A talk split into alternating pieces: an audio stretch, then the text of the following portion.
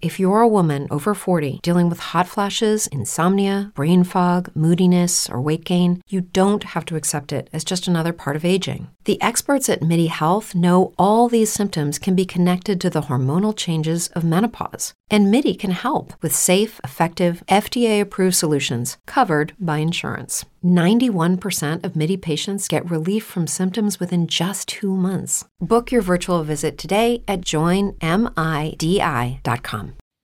第94回。あ、違ったっけ合ってる。言った合ってる、合ってる。第94回。足利キャスト。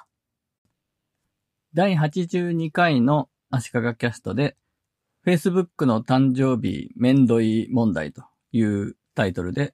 Facebook で誕生日のメッセージをもらうのは嬉しいけど、返事を一言で済ませるわけにもいかず、ちょっと大変ということで、私は毎年企画を考えて、それに沿って返事をしているという話をしました。そして今年の企画なんですが、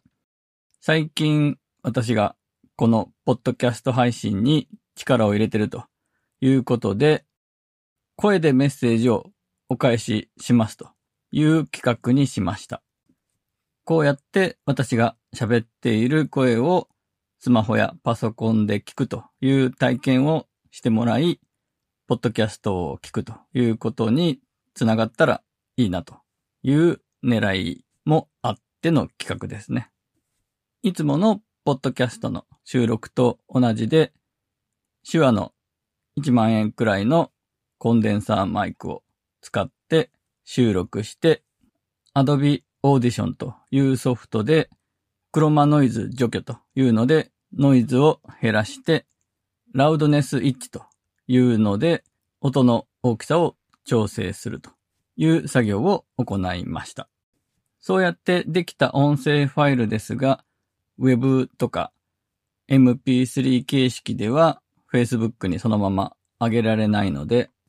サウンドクラウドというサービスにアップすることにしました。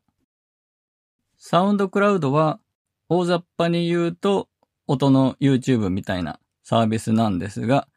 ポッドキャストの配信に使ってる人もいますが、音楽の配信に使っている人が多いです。Facebook で誕生日のメッセージをくれた人、一人一人に音声での返事を作って、サウンドクラウドに載せて、そのリンクを返事として載せました。サウンドクラウドには解析機能があるので、再生された回数もわかるんですけども、大体が再生数1でした。再生数0というのはなかったので、本人には聞いてもらえたんじゃないかと思います。再生数5くらいのもいくつかあったんですが、多分自分へのメッセージを何度も聞いてくれたんだと思います。自分宛てではない他の人への音声メッセージを聞こうと思う人は多分いないと思うので、そういう意味では今回ちょっと広がりに欠ける企画だったなと思っています。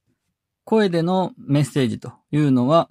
やろうと思えば誰だってスマホで録音するとかでできることなんですが、意外とボイスメッセージとかやる人は少ないと思うので、ちょっと新鮮味はあったと思いますし、これを機に、ポッドキャストに興味を持ってもらえるといいなと思っています。For the ones who work hard to ensure their crew can always go the extra mile, and the ones who get in early so everyone can go home on time, there's Granger, offering professional grade supplies backed by product experts so you can quickly and easily find what you need. Plus, you can count on access to a committed team ready to go the extra mile for you. Call, clickgranger.com, or just stop by. Granger, for the ones who get it done.